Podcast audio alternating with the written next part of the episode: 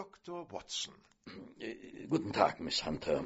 Äh, bitte nehmen Sie doch Platz. Dankeschön.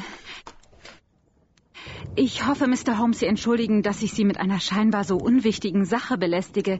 Den ganzen Weg habe ich mich gefragt, ob ich so einen berühmten Mann wie Sie überhaupt mit so einer Kleinigkeit behelligen darf.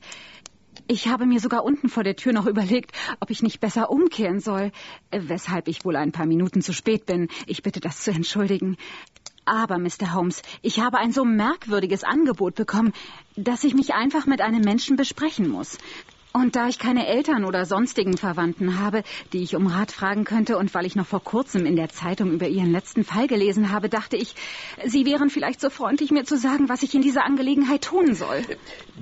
Beruhigen Sie sich erst einmal, Miss Hunter. Ich bin sicher, mein Freund wird gern alles für Sie tun, was in seiner Macht steht. Nicht wahr, Holmes? Aber selbstverständlich, Watson. Also, Miss Hunter, dann erzählen Sie doch mal der Reihe nach, was Sie so sehr beunruhigt. Also, ich war fünf Jahre lang Gouvernante in der Familie von Colonel Spence Monroe. Vor zwei Monaten wurde der Colonel nach Halifax, Neuschottland, versetzt. Und selbstverständlich hat er seine Frau und seine Kinder mit nach Amerika genommen, sodass ich ohne Anstellung war. Ich habe Anzeigen aufgegeben und beantwortet, aber es war alles ohne Erfolg. Und irgendwann ist dann das wenige Geld, das ich über die Jahre gespart hatte, knapp geworden. Von vier Pfund im Monat kann man leider nicht besonders viel sparen, Mr. Holmes. Ich wusste nicht mehr, was ich tun sollte, und deshalb habe ich mich an eine Agentur für Gouvernanten gewendet. Ich habe mein letztes Geld ausgegeben, um eine Fotografie von mir anfertigen zu lassen und die Aufnahmegebühr für die Agentur zu bezahlen. Und dann bin ich nach Hause gegangen und habe gebetet, dass ich möglichst bald ein Stellenangebot bekomme. Als ich dann gestern einen Brief von der Agentur bekam, schien es, als hätte der Himmel mein Gebet erhört. Es war in der Tat ein Stellenangebot. Aber was für eines, Mr. Holmes, was für eines.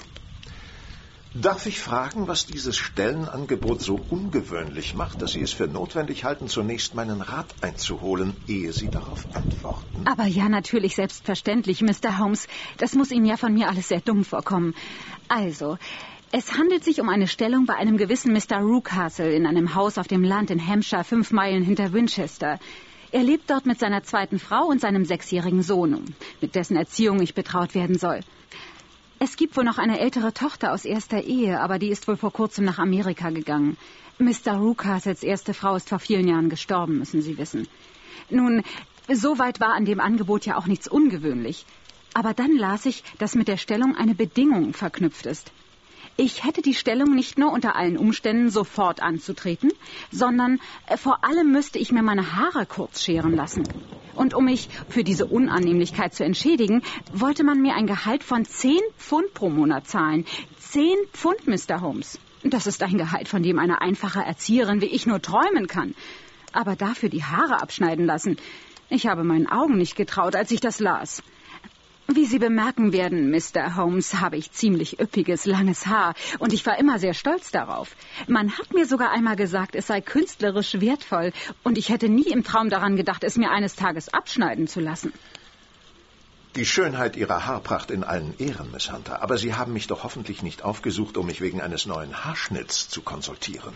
Nein, nein, äh, das heißt auch. Also das mit dem Abschneiden der Haare und dem ungewöhnlich hohen Gehalt, das mir geboten wurde, das hat mich schon stutzig gemacht. Also bin ich zu der Agentur gegangen, um mich zu erkundigen, ob dieses Angebot von Mr. Rucastle wirklich seriös ist und ob es wirklich notwendig ist, dass ich mir die Haare für diese Stellung abschneiden lasse. Dort hat man mir dann erzählt, dass Mr. Rucastle den besten Leumund hat. Er hat sich die Fotografien der Agentur durchgesehen und sich sofort für mich entschieden. Allein anhand der Fotografie, Mr. Holmes. Meine Zeugnisse schienen ihn gar nicht zu interessieren. Und er hat ausdrücklich betont, dass er mich für diese Stellung nur haben wolle, wenn ich mir die Haare abschneiden ließe. Und als ich dann sagte, dass ich mir die Haare auf keinen Fall abschneiden lassen würde, da sagte man mir, dass sich die Agentur weigern würde, mich weiter zu vermitteln, wenn ich ein so prächtiges Angebot ablehnen würde. Und da musste ich ja zusagen, Mr. Holmes. Ich hatte ja keine andere Wahl, denn ich hatte keinen Penny mehr in der Tasche. Aber als mir dann die genaue Anschrift von Mr. Rucastle gegeben wurde, da lief es mir eiskalt den Rücken herunter. Mr. Charles Rucastle, Villa Blutbuchen, Cappersville, Hampshire.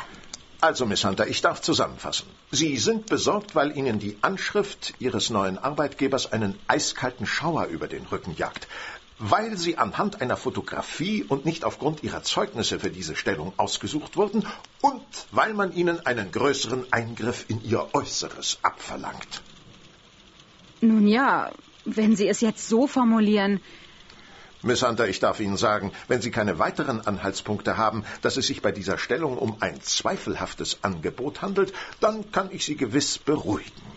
Es gibt in Ihrer Erzählung nichts, was mich ernsthaft an der Seriosität dieses Angebots zweifeln ließe. Und äh, die Sache mit Ihren Haaren. Ja, Miss Hunter.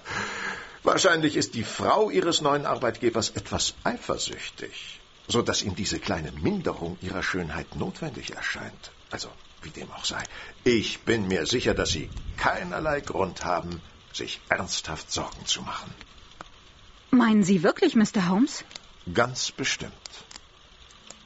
Und sollten sich entgegen der Erwartung meines Freundes ernsthafte Probleme in Ihrer neuen Stellung auftun, dann zögern Sie nicht, uns zu informieren. Danke, Dr. Watson. Das ist sehr aufmerksam von Ihnen. Nun, wenn Sie beide meinen, dann werde ich die Stelle wohl annehmen.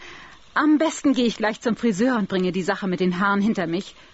Entschuldigen Sie bitte nochmals, dass ich Sie mit so einer unsinnigen Sache belästigt habe. Es war sicherlich sehr dumm von mir. Keineswegs, Miss Hunter. Es ist immer besser, den Rat von Sherlock Holmes einmal zu viel als einmal zu wenig einzuholen. Nett von Ihnen, Dr. Watson. Ich bedanke mich bei Ihnen beiden. Auf Wiedersehen, Mr. Holmes. Dr. Watson. Auf Wiedersehen. Auf Wiedersehen, Miss Hunter. Holmes, wie konnten Sie nur so schroff zu der jungen Dame sein? Vielleicht hat sie mit ihrer Vermutung recht, dass sich hinter diesem Angebot eine dunkle Sache verbirgt. Mein lieber Watson, wenn mir junge Damen außer einem eiskalten Schauer auf dem Rücken und dem vagen Instinkt, dass mit einem Stellenangebot etwas nicht stimmt, keine weiteren Anhaltspunkte für dunkle Machenschaften liefern können, dann halte ich es für eine Beleidigung meines Denkvermögens, mit einem solchen Fall belästigt zu werden. Wie alle großen Menschen hatte auch mein Freund Sherlock Holmes einige Eigenschaften, die mitunter nicht leicht zu ertragen waren. So konnte er zu einem richtigen Griesgraben werden, wenn er über längere Zeit keinen Fall hatte, der sein Denken zur Gänze in Anspruch nahm. Auch Miss Hunters Erzählung weckte nicht die Spürlust bei meinem Freund, die ich in all den Jahren bei ihm immer so sehr bewundert hatte. Holmes hielt nicht viel von Instinkt und von weiblichem Instinkt erst recht nichts. Für ihn stand das klare, logische Denkvermögen an der Spitze der menschlichen Geisteskräfte.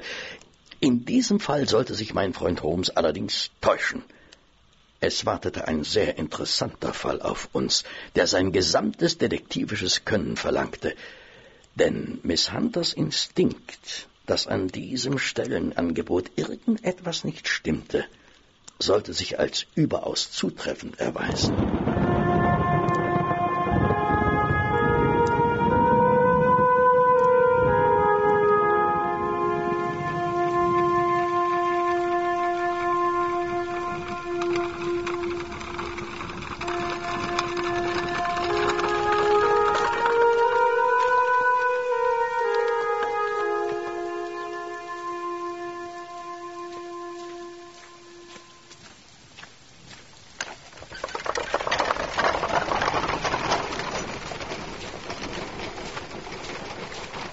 Miss Hunter, herzlich willkommen auf Villa Blutbuchen. Äh, Schön, dass Sie sich so schnell entschließen konnten, unser Angebot wahrzunehmen. Guten Abend, Mr. Rucastle. Ich werde Ihnen, denke ich, erstmal Ihr Zimmer zeigen, Miss Hunter. Äh, Toller? Bei der Gelegenheit kann ich Ihnen gleich unseren Mr. Toller vorstellen. Er ist so etwas wie unser Mädchen für alles. Wir haben sonst keine Angestellten, da wir in unseren eigenen vier Wänden die Diskretion sehr schätzen. Ich hoffe doch sehr, dass wir uns in dieser Hinsicht verstehen, Miss Hunter. Aber selbstverständlich, Mr. Rucastle. Mit wem sollte ich auch schon über Sie reden? Ich kenne ja hier in der Gegend keinen Menschen. Sehr gut. Toller, das ist Miss Hunter, die neue Gouvernante für unseren Philipp. Guten Abend, Mr. Toller. Guten Abend. Bringen Sie das Gepäck von Miss Hunter in das Zimmer von Miss Alice und kümmern Sie sich dann um. Na, Sie wissen schon. Ja, Sir.